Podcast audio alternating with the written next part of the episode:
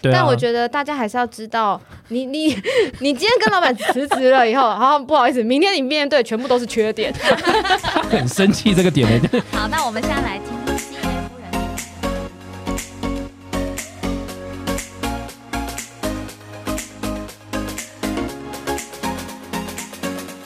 大家好，这里是伴侣密克社，嗨嗨，大家好，我是旅游业资深少女 Linda。我是旅游业代表真帅，因为真的没有很帅。我们上一集呢跟 CJ 夫人聊到了，就是他在工作的时候的一天的情况，然后他把它各自分成为三个四小时，然后我们听完之后都觉得这不是我向往的生活。就是大家对于数位游牧有非常多的一些想象，然后 CJ 夫人跟我们分享了最真实的一面。对，我就觉得哇，这个真的是太硬了。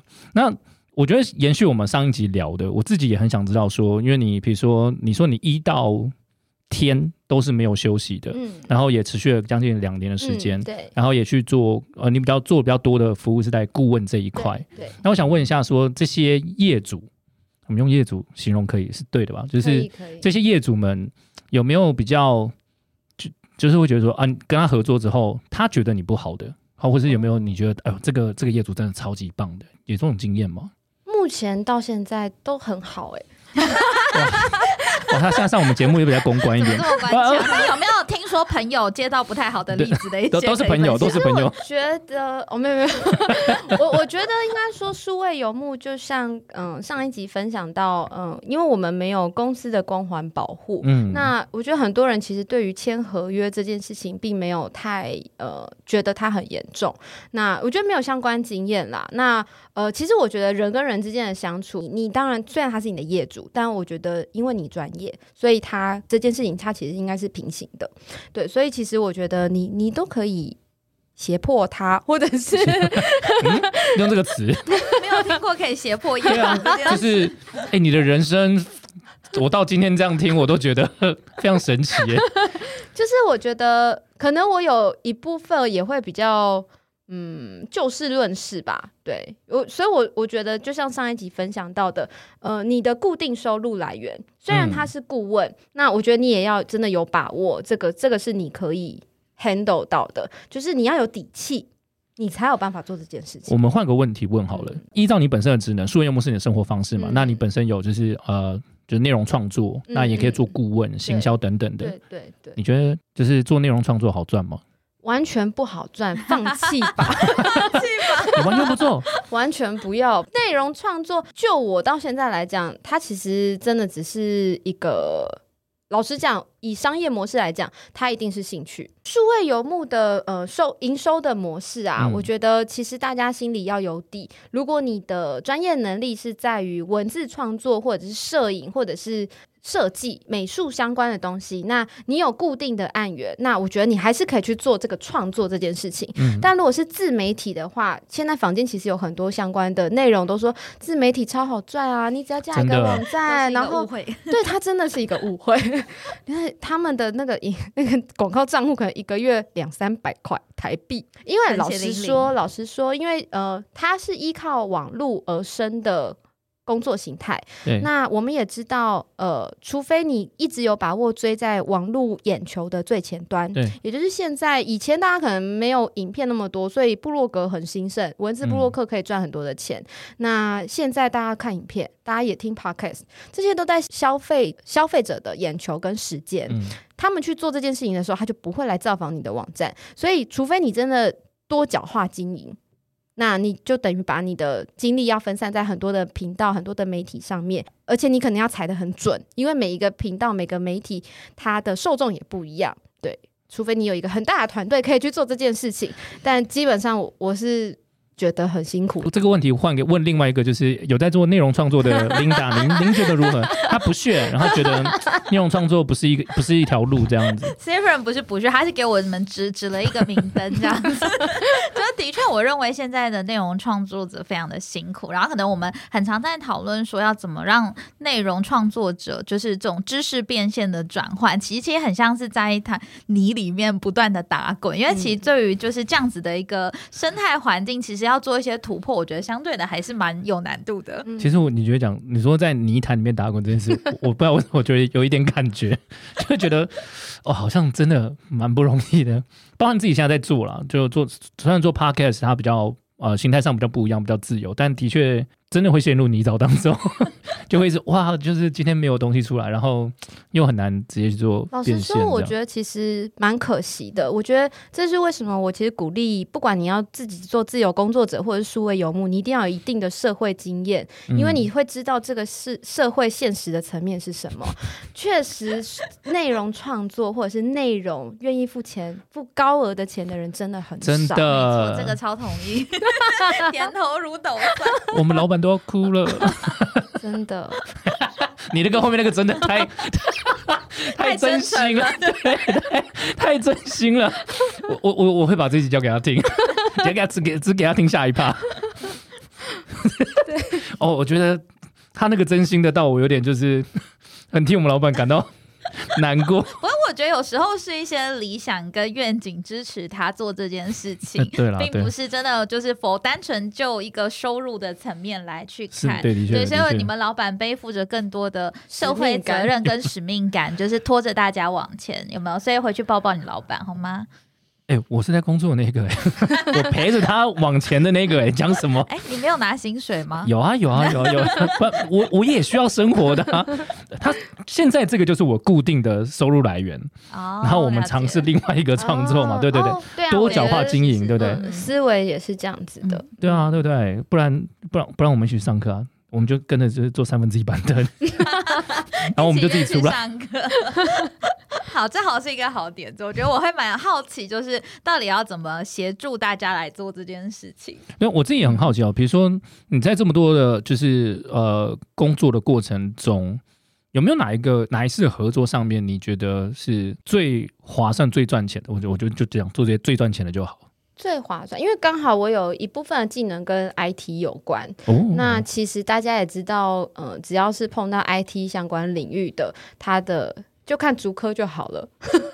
我觉得他们不太 不是，对啊，应该说以台湾的，就是所有的就业人的薪资结构来看，嗯嗯嗯一定是 IT 产业的薪资结构高于所有的没错行业。嗯对，那刚好我也有这样子的经验。那其实对我来讲，那就是我比较能够放心我呃收入的来源。那就是跨越的门槛越高，他就更容易拿到比较好的收入。对，那就是代表内容创作没有门槛。领导在呛你，然后是我们是我们，我自己也是内容创作者，然后我觉得这就是必须要考量很现实层面的啦。哦，没错，这就是一个比较客观的视角来看，因为就像是录 podcast，很多人都觉得有一支麦克风，我就可以录了 podcast，我好像就可以赚钱。嗯或者是像是布洛克接案，就是我有手机拍的漂亮一点，然后写几个字，我就可以赚钱。就很多人都会有这样子的想法，因为毕竟是真实的状态，是踏入的门槛真的相对比较低，你不 没有办法说，哎、我今天要写一个城市，好，那我就可以马上开始。对我觉得这对于大部分人来说，就是不太可能发生的事。本来就不太可能一触即成啊，就是包含很多人，包含你自己也是啊，你就是你也累积了很久，才有办法现在一直接到。虽然我一直在考试啊，但是还是挺羡慕这些奢华露营的业配，但的确经了很久才有办法这样。对，都是需要就是继续维持，所以其实好像可以理解，就是在接案的一个过程中，就是辛苦跟累的地方，大家很难去察觉，就是在没有在这样的情况之下那，我很好奇，因为像接业配的这种困境，比较像是，就是像刚刚世界夫人讲，就比较比较像是没有固定的案源，它可能会有一下是断这样子。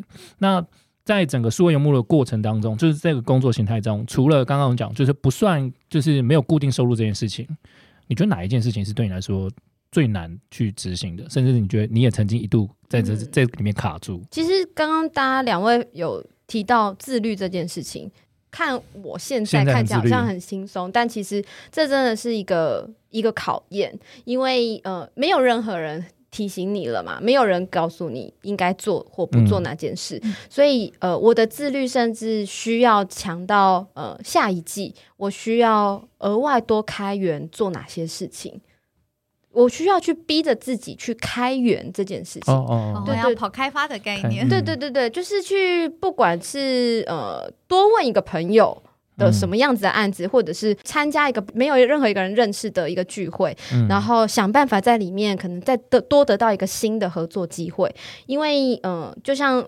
前面有分享到，我选择这样子的生活方式，然后他一边也是工作，那其实所有的好的机会都会出现在你的生活周遭，那它是没有断掉的，它是没有休息时间的，这个是很困难的。因为等于说长时间要保持着高度专注，还有高度自律的生活。我觉得这样回想到我自己的工作状态，我好像也很难，就是一直用这样的嗯状态在、在生活跟工作。就我觉得可能是因为这两年在 RTN 真的看多看的比较多啦，然后那这句话什么意思？你要不要跟大家解释一下？就是我我老板 就是你老板就是一个很典型的数位游牧最佳代表，对他真的是他真的是这样，他只是必须要有一个办公室跟我们做开会跟讨论，就是我们的聚会应该是我们的见面就是会议，剩下就是各自可以远端做，包含我现在在受那个经理人训，我在离开前我有跟他讲说，就是呃那因为我要去受训，所以就是你可以就是薪水不要付这样子，他说哦没没有没关系啦，就是你晚上可以工作吧，我说 嗯。可以的是这个思维。可以啊，就说那那就没关系，就是反反正你要你能处理完就好了，这样。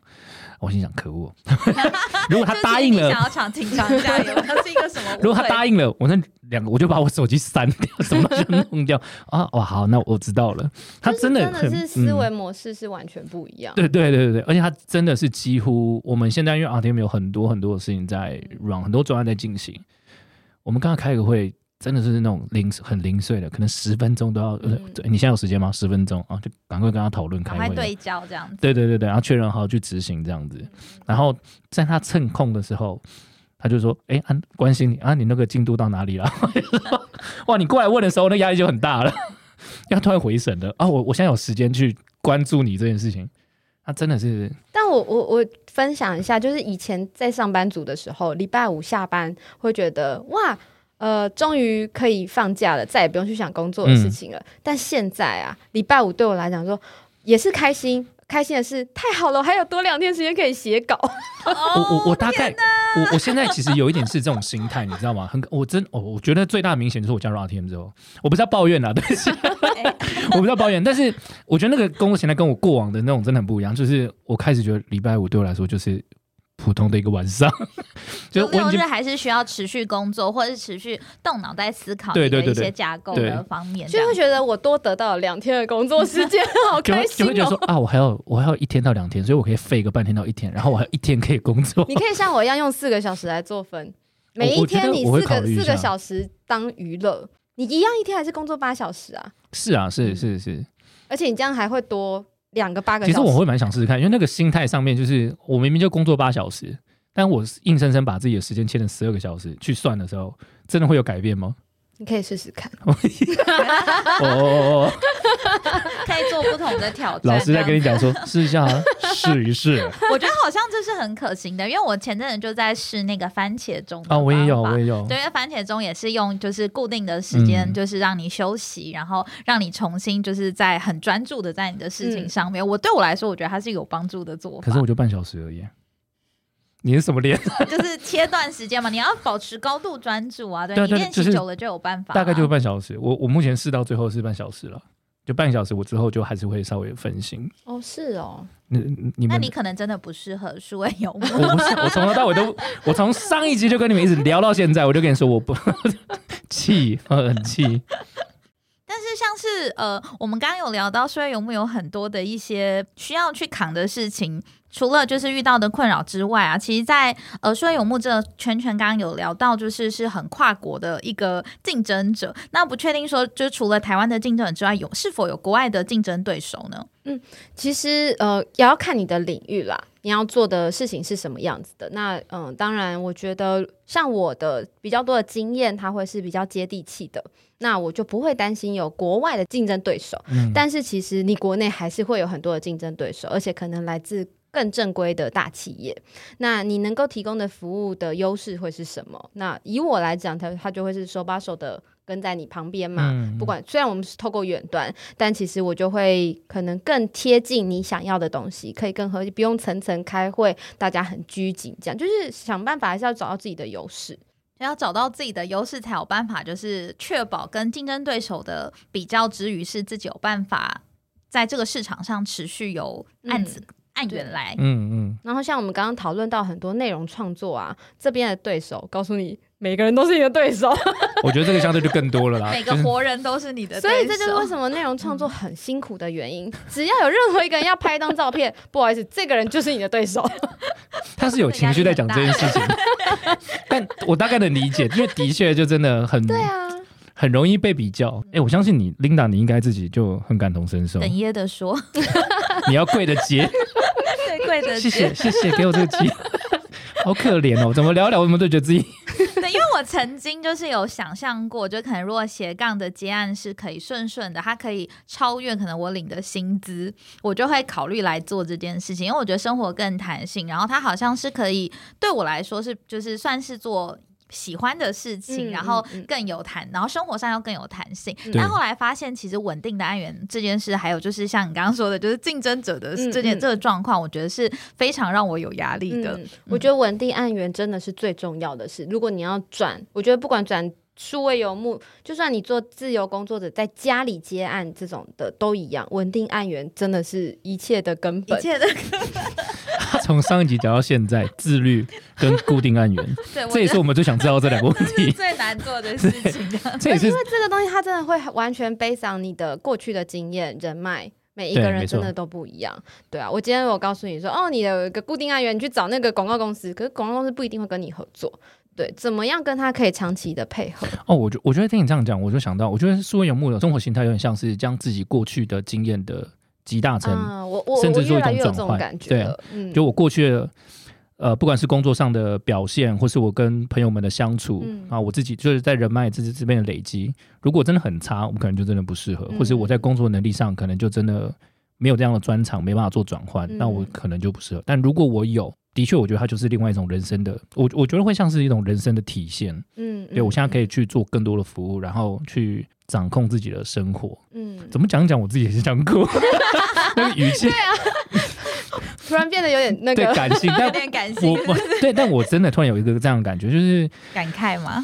对，因为数位游牧，毕竟在我们在 Google 这件事情上面的时候，有太多，也不能说表面，应该说就是大家对于它的定义，还有呃工作形态去做就是论述。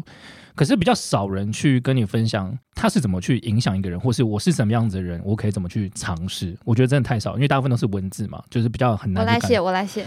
我们我们可以帮你 推。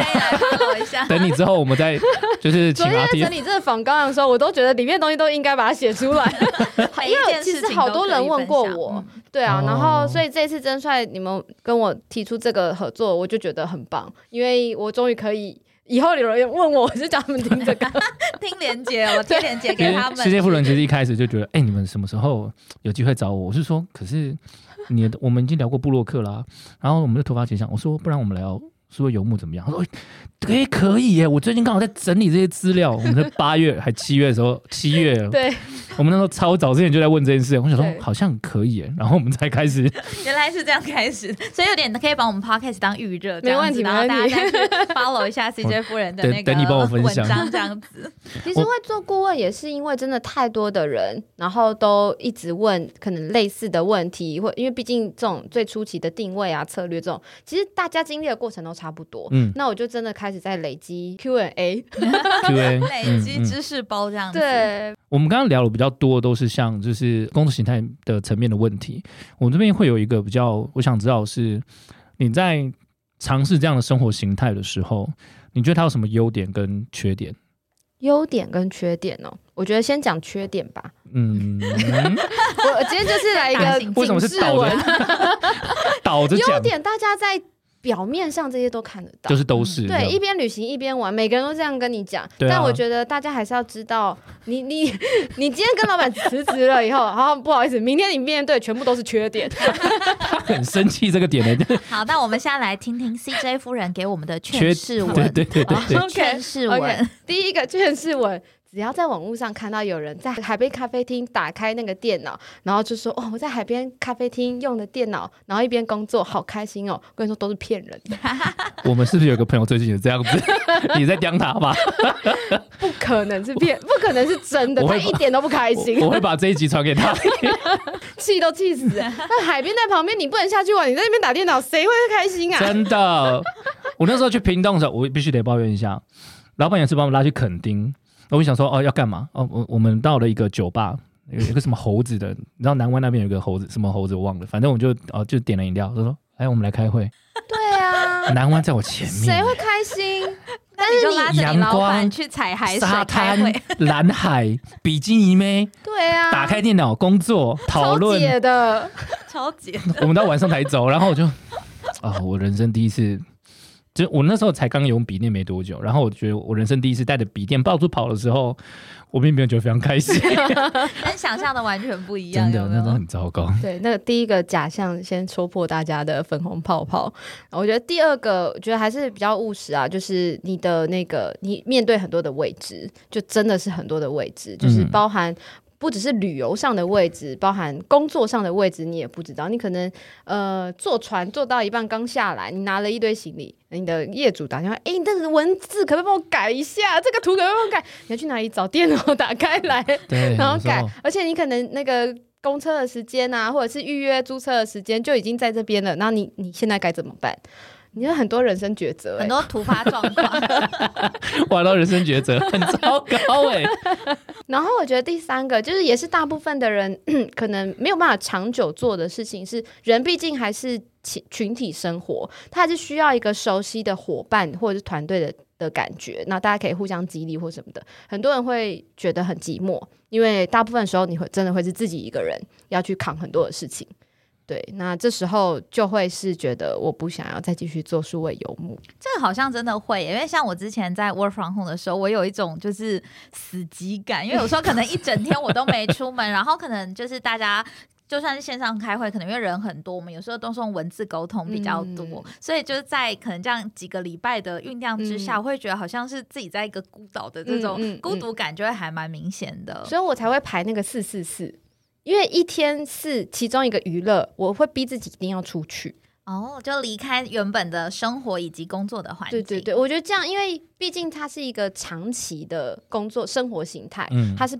用年的方式来看，就是你可能短期看会觉得说，哇，我可以宅在家里两个礼拜，你去看那些隔离的，谁会开心啊？真的 隔离超无聊。对啊，你完全不能出去，你只能看 Uber 小哥。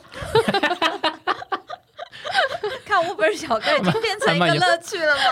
有点哦，今天是大今天是大叔啊，明天是小哥，已经开始数这个，真的人生真的好好像那没目标个。那个漂流岛那个什么，之前 Wilson 我要哎、我觉得会讲这个，我们的听众可能会有点听不懂。讲 Wilson 是什么啊？怎么忘记那个电影的名字了？我不想，我不想跟你聊这个。是浩劫重生。我觉得你刚刚分享那几个，我觉得都是比较是个人的。那我自己会比较想，因为我听有个朋友说，就是因为他当 freelancer 一阵子，然后他有一个很大的困扰是信用卡可能办不下来。哦，这个倒是那你自己会觉得很困扰吗？我还好，因为 CJ 夫人可能有庞大的一个存款当基底，所以没有这个问题。你不能从羡慕到嫉妒，这个这个过程太快了。其实我觉得，呃，选择不管做 freelancer 或者是自由接案，或者是呃数位游牧，我觉得它真的是，老实说，它算是一个小众的族群，因为你真的必须没有房贷的，就是没有要买房的压力，或者是没有太多的人要养。嗯，对，因为就自己一个人嘛，自己保就全家保，对啊，那就比较不会有那种世俗上的，压力这样。世俗 不管是信用卡，其实贷款也是。如果就是对银行来说，你如果不是每个月都有固定的收入，嗯不管你的存款是多少，嗯它其实贷款，除非你有实际的有价的房产，不然你要办贷款其实很困难。嗯嗯嗯，嗯，所以可能先买房，再选择做数位游牧吧。前提是你要把贷款先还对啊完。，疯了，这个很多我大概七十岁可以开始做这件事。完全倒过来耶。所以你人生是倒的过，啊要么就是自己有一点本，不然就真的比较很难做到这件事啦。我觉得嗯应该说，就就像你说的，没有那个需求。嗯但我觉得这样比下来，就是其实我们在呃聊这个主题的时候，我们就是团队也聊了很多。然后我们那时候最有感就是，我们那时候聊到贷款，然后那时候就觉得说，那你比如说还有所谓的劳健保问题，就很现很现实的，因为那个现在嗯嗯嗯就变得是以前公司支付嘛，现在变得是你要自己去。嗯嗯嗯，就是去缴这个费用，对，然后我那时候我就问他说：“那你干嘛不考虑回去？因为比如说像我们现在有个伙伴，他就会因为那个叫婚假，就是他就觉得说没关系，我觉得在体制内是很舒服的。就是有一些相关的福利啦，可能就是像是你有婚假或者产假，啊或者还有固定的像是年假，像我们一般工作久了都会有。但是嗯对于数位工呃数位游牧的工作者来说，他等于是全部的天都是时间都是假自己的时间，对，每天每天都是假，也每天都在工作，有点是像这样。你已经变到这么正向了，我就会觉得说这些福利都是云烟。我把可能我因为我都待新创啦，所以这些哦福利本来就对我来讲不是很重要。因为你会投入新创的领域，其实你就是为了一个可能把这个服务运营上线，嗯，或者是一个个使命感、一个一个精神这样子。我觉得我要好好检讨我自己。其实我也算是在新创公司工作，但 对我来说，就我觉得新创公司的福利这件事情是很诱人的。例如说，它的假期可能就会比嗯一般的公司还要多，然后它的嗯弹性也比较多。我们也是有就是弹性的 work from home 等等。对我来说，它是一个加分项，但是它就是已经超越了就是对于使命的这件事的重量。不是因为我觉得是因为你目前就任的公司的福利真的是还不错，哦，是这样吗？是讲出来是真的还是会让人家羡慕的啦。所以我觉得可能心态上就会不太一样。我觉得好像也不是基于福利这件事，是 CJ 夫人她对于她工作的认知，其实完全跟我们像这种打工仔的心情是完全不一样的。对，我们是打工 仔。对啊，你看，现在听到他觉得每天都是休假日，且他是感觉是他是笑笑的说这件事情，而且其实过这样子的生活，其实虽然说正式转叫数位游牧这个阶段两年，等于我没有固定的雇主，但其实我真的在前十年的工作的时间。差不多也都是这样，虽然会上下班，但其实你很多时候还是下班会去想，因为它毕竟是一个新创的东西。嗯你既然加入了，你还是会想说，呃，有没有自己可以可以做更多的哦事情？对这倒是 哎、我觉得这反而跟个性有关，反而还不一定是能力耶。嗯就是就像我们前面聊那么多，我觉得反而个性，我觉得取决于你有多大的几率可以去尝试这件事，嗯有有点像创，其实就跟类似类创业了啦。就是嗯为自己的一个个人创业的嗯概念。对啊，我觉得不太一样。那你做到现在，你自己会觉得说，你有曾经，你刚刚其实有讲到说，一个人的时候，你会有点说，我为什么要一个人在这？那你做这两年当中，你有后悔过吗？就是为什么要选择这样的生活？其实在，呃几次，我觉得很长时候，可能自己在外面，大概到第七天或第八天的时候，而且事情又太多，因为就像刚刚分享到，你可能欠了太多的债还没有还，然后你就觉得说，我还要继续再继续待在这边吗？因为你待在一个你没去过的地方，你还是会想要出去玩，哦，还是想但是去看看探对，但是你又要去赶这些东西，所以就有几次我也还还是有朋友一起，然后我就在他面前崩溃，就说我到底欠，因为那时候在屏东，然后我就说我到底欠屏东什么？为什么我要这样子一直去探索屏东我的未知，然后事情都没有做，就崩溃？应该不是我们的专案吧？不是你们专，在你们的之前，对，然后就觉得说，我为什么不能好好休息？我坐夜车来这边，我还不能好好休息，然后还要开会，开完会，然后等下还有那间餐厅，我又想要去吃。哎、我们是很善待 CJ 夫人的，好吗？好 好，在特地在这边 不要讲告诉大得好像家这样。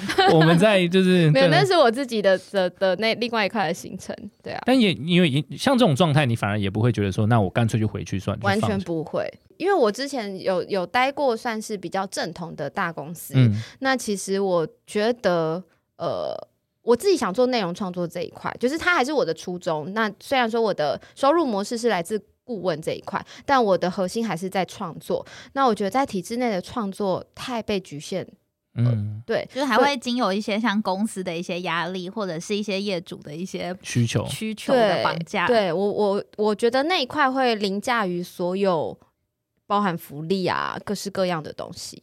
对，所以当然，我觉得办公室难免会有一些部门部门之间的斗争，或者是各式各样的要做一些表面功夫，这个我也是很受够了。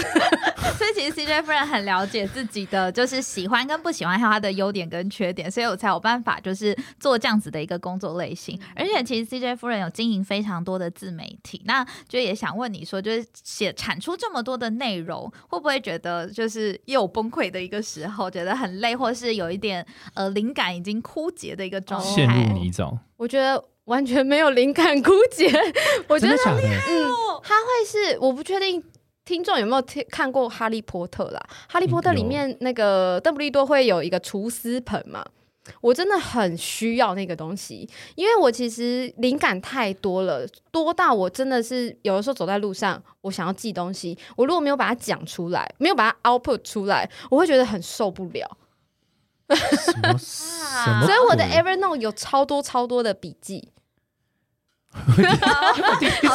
完了，主持人两个主持人吃惊到就是忘了主持，想说是什么，就不会灵感枯竭这件事情。没有我很难真的是想象哎。唯一需要就是时间，我真的很需要很多的时间但。是真的很明确的知道自己的状态，所以这样子真的超级适合做，就是像是数位数位游牧这样子的工作。因为当你的灵感非常多，或者你很清楚知道自己有什么，然后能产出什么，嗯然后它的价值在哪里的时候，它完全就不会像大家担心的，就哎，他不是担心收入，是担心他的时间不够，就跟我们这些人害怕的事情完全不一样。我我我觉得这样子没办法让听众参考，我们这样换个方式不好。我觉得那个，因为那个很个人问题。很像神人体质。那比如说，我们如果我们今天两个也想尝试，可是我们遇到第一关就是，比如说我们在创作上面，我们就陷入泥沼，已经有点枯竭了。嗯嗯嗯，就是我们会觉得哇，写文章好累。嗯像因为嗯琳达现在也有很多的要产出，嗯嗯嗯，你会怎么去建议他们这样的人嗯怎么去嗯维持他的热情或者其实调整？就像前面分享的，我每一天就是花四个小时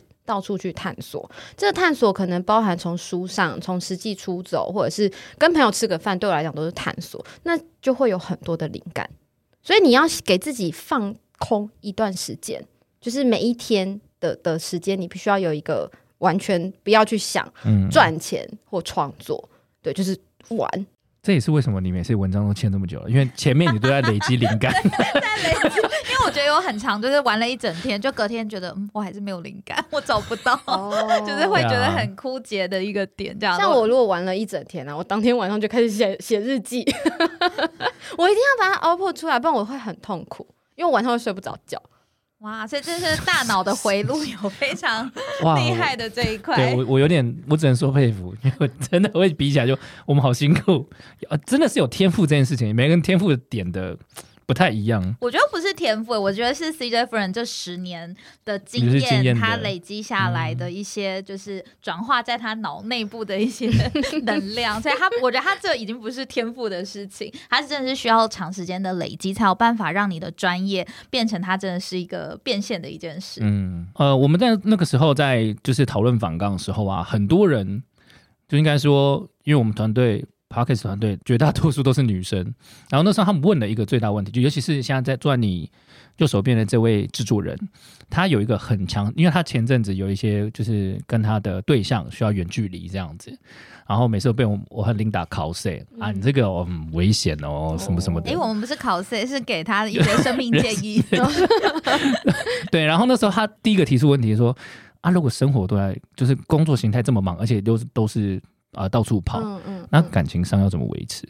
那是他要问的。OK，因为我觉得我的经验可能也不太能给大家参考，因为我跟我另外一半在一起很久了，来分享一下几年，超过十四年。哇，这是爱情长跑。我那时候听到的时候我超傻眼，说你在我因为我记得我们两个差不多大，嗯我十四年的时候我傻眼，就是一出社会就被骗了、啊，因为他也是这样讲，就很好奇，就是这十四年来，因为你的工作形态嗯大部分就是可能会到处跑这样子的嗯嗯状态，那你们是如何做调试？因为毕竟就是真的像是长时间远距的概念，因为我另外一半他自己也在创业，就他本身也非常忙于工作的一个人嘛嗯，。所以我们两个我觉得有点像是相辅相成吧。其实我从来没有觉得我会做今天这个领域，自己独立去面对这么多的未知啊，或者是合作的东西，真的是。可能因为也看到他这么努力，然后我自己也觉得说，我有很多很想要表达的事情，然后很想要呃让一些事情变得更好，那为什么我不来做？对，然后就是大家我们两个就会一起互相鼓励吧。而且现在有手机，其实很多朋友真的在路上旅途路上就会问我说：“你们不会寂寞吗？或者是你不会觉得就是都他都不在旁边？可是可能真的在一起太久了，所以我会觉得他一直在我旁边，因为。”我随时看到什么灵感或者是什么东西，他是他是我的另外一个主资本。哇，我觉得这这样子的交往的方式非常好，因为像我听到是交往很久的人，大部分。不会说是他感觉他在你身边，大部分是哦，因为交往很久了，就有他没他，好像就是看太腻了，就差不多。觉得太多的相处时间，反而可能会对于感情的维持是有压力的。那反而 CJ 夫人这样的相处方式，是会觉得他他的精神与你同在的概念。因为因为人不在，所以只好精神同在。你懂这概念对？其实我也有点担心，就是以后如果讨论柴米油盐酱醋茶，我们俩可能会完全不不想讲话。对，因为我自己本身也是比较。不太喜，不太想要花太多时间在这种琐事上面的，对啊，嗯，你看吧，就说了，当初就说 答案一定绝对不是你们想象的样子。我我觉得这个真的是必须得说啊，我觉得每一个人状态不一样，但我我们想了解一下业界呢，就是你听到的朋友们有没有人维持这种状况的时候，他们其实就会觉得比较辛苦一点。哇，我听到的数位游牧好像都单身呢，会不会也是这个选择这个职业的另外一个伤害呢？有可能，职业伤害，职业伤害很多种。部分。就像之前我有一些空姐朋友，好像也偶尔会遇到这样子的状态，就可能在居住地不断的转换的过程中，就好像会相对的要一个稳定的感情会比较有挑战。嗯，但我其实也有遇到一部分是呃单身，当然算多数，可能甚至七八成，但是。也有可能已婚或者是在一起很久很久的，那他们就是一起做。然后一起做数位游牧，我觉得是一个很棒的选项，就是让你不会这么的孤单，而且两个人可以有点像是一个 team 的概念，对对对对，可以互相鼓励。所以我现在正在洗脑他，变成我的卖掉，变成我的经纪人之类的。你把公司卖掉，然后 跟跟我一起来做数位游牧，而且有创业的经验，其实我觉得很适合做数位游牧。他一定可以 conquer，我觉得像世界富人你这样，就是呃每一。应该说很长啦。你刚刚有说，就是你有很长，就是大概两周就都在外面跑，不在台北这样子。那像当移动或旅游本身这件事情已经日常化了，它不再就是新鲜了。你觉得要怎么去维持，或者是你要怎么去克服这件事？因为就每天都好像都差不多。嗯，我觉得其实对我来讲有点有趣，因为我自己私底下的旅游，就是我可能嗯跟好姐妹或者是跟我另外一半一起出去玩的时候，老实说我是废在。饭店里的哦，这个我好懂哦，就是领队也会，就是对对对，我觉得就是有这种心态，但是可是我内心有另外一个声音，是我很想知道这个当地发生什么事，所以我就框了这个工作，就是我设计了一个这个局给自己跳进去，让我逼得我自己要去做这件事情。就是你知道我很矛盾，就是我也很想要完全放空，什么都不想，可是有一部分我又不甘心。我觉得会就是人自己的内心有。这样子的纠结，好像才会是成就你变成好的一个方向。因为如果没有跳一些陷阱给自己，就是进去的话，好像会很难推动，把这些事情都是两全其美的一个平衡。而且，我觉得应该说，我我非常可以理解每个人都是。呃，怠惰的啊，或懒散的，我自己本身也是这样。但是，就是有一部分会觉得说，当你每次完成了一些专案，或者是你完成了一个采访，那个成就感带给自己非常非常的大，所以你就希望说自己一直朝着这个领域去做。那，嗯，如果可以用一个工作模式或生活形态去，呃，自律的规划自己起来的话，那会是对啊，我是目前是这样做的。但像 CJ 夫人做就是数位游牧这样子的工作跟生活的形态，大概有两年多了。那不知道你在未来比较 long term 的计划，就有想过这样子的生活什么时候会被调整，或是想要结束这样子的工作形态吗？就是如果真的不小心 怀孕吗？哦，对，就是刚刚有分享到数位游牧，真的它还是算一个比较小众的生活形态啦。那呃，人生很长，对，就是每个阶段每个阶段不一样。那我觉得都还是可以讨论的。但你说怀胎到八九个月还要这样子移动，我是觉得生理上是有点困难啦。我怎么觉得未来你就可能带着自己的小孩，就还在襁褓当中，就 撒到哪里就是喂个奶而已。在在地方就是去各地旅行或者是工作的时候，真的会遇到很多呃，其实当我们走出城市了以后，真的会发现很多人他虽然他不叫数位游牧，但他的生活形态其实跟这个心态是一样的。他就是选择了一个他喜欢的旅游目的地，然后住下来。也许他可能来自都市，但他就选择不管农村或者是海边，然后带自己的小朋友在当地这样成长。对啊，我觉得都是可以发展的。所以可以把它想象是一种生活的形态跟概念，它不是就是真的是一个工作的概念，所以它比较不会有结束的一天。嗯嗯，当你讲这句话的时候，就是你会说它不会有结束这一天的时候，我突然觉得看。就是压力很大，为什么压力？因为它就是一个生活形态嘛，就是他的一个信仰吧。对我来说，嗯对，它就是生活形态，对所以刚好不是我的，所以我觉得哇，这种这种方式好像有点硬哎。就让你觉得好像在 RTM 的工作没有 你好好讲话，你是有这种情绪的代入感。你你不要这样黑我，没有没有没有没有，老板我爱你。对，那我想要请 CJ 夫人在最后呢，想给就是未来如果也想要做数位游牧这样子工作的人的一些建议。有一句话我想要跟大家分享，嗯，希望可以呃，就是励志到大家，不管你要不要做数位游牧都可以。就是如果可以活得很精彩，谁愿意平庸度日？希望大家都可以在自己的领域、自己的生活上，就是每天都充满热情、开开心心的。不知道为什么觉得今天 这应该说从上礼拜一直到现在，上一集到这一集到现在，就是我一直不断的被很正向的劝世这样子，然后就会突然显得自己非常的就是你知道非常比较负面的情绪，对。不过我还是很感谢，就是世界夫人今天呃这两集跟我们分享了很多，我觉得。呃，帮助我们了解，在数位游牧，它不仅仅是一种工作的方式，更是一种对于生活的一种理念。跟态度。我觉得，嗯因为 CJ 夫人在这两集里面真的传递给我们很多就是正面的能量，还有对于一些自己生活样貌的期待，而且还是真的可能被实践的一个嗯状态。我觉得他真的可以鼓励很多想要就是有更自由、更弹性生活空间的人的一些想象。嗯但当然，你背着这些想象之余。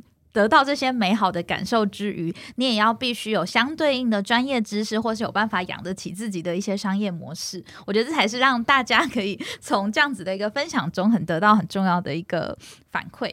对，我觉得最后呢，大家再记得一下，就是 C J 夫人讲最后一句：如果可以活得精彩，谁愿意平庸度日？哦，我们今天就我们很难得一个很正向的结尾，这样子。对，好有磁性哦。好啦，我们今天这一集也差不多到这边结束了。非常感谢 CJ 夫人跟我们分享身为数位游牧工作者的生活和工作的经验。我觉得对于很多听众来说，这一定非常值得。而且听完这些内容，我觉得再思考一下下自己是不是非常合适这样的工作。对，那喜欢我们内容的朋友呢，请帮我们分享以及五星评论哦。未来我们也会持续为各位听众带来不一样的主题，跟大家来分享。喜欢我们的朋友，记得要订阅由 RTN 赞助播出的伴侣米克色频道。如果你们有什么特别想要知道的旅游产业明星，也欢迎到脸书留言告诉我们哦。我们下集见，拜拜谢谢 CJ 夫人，拜拜拜拜。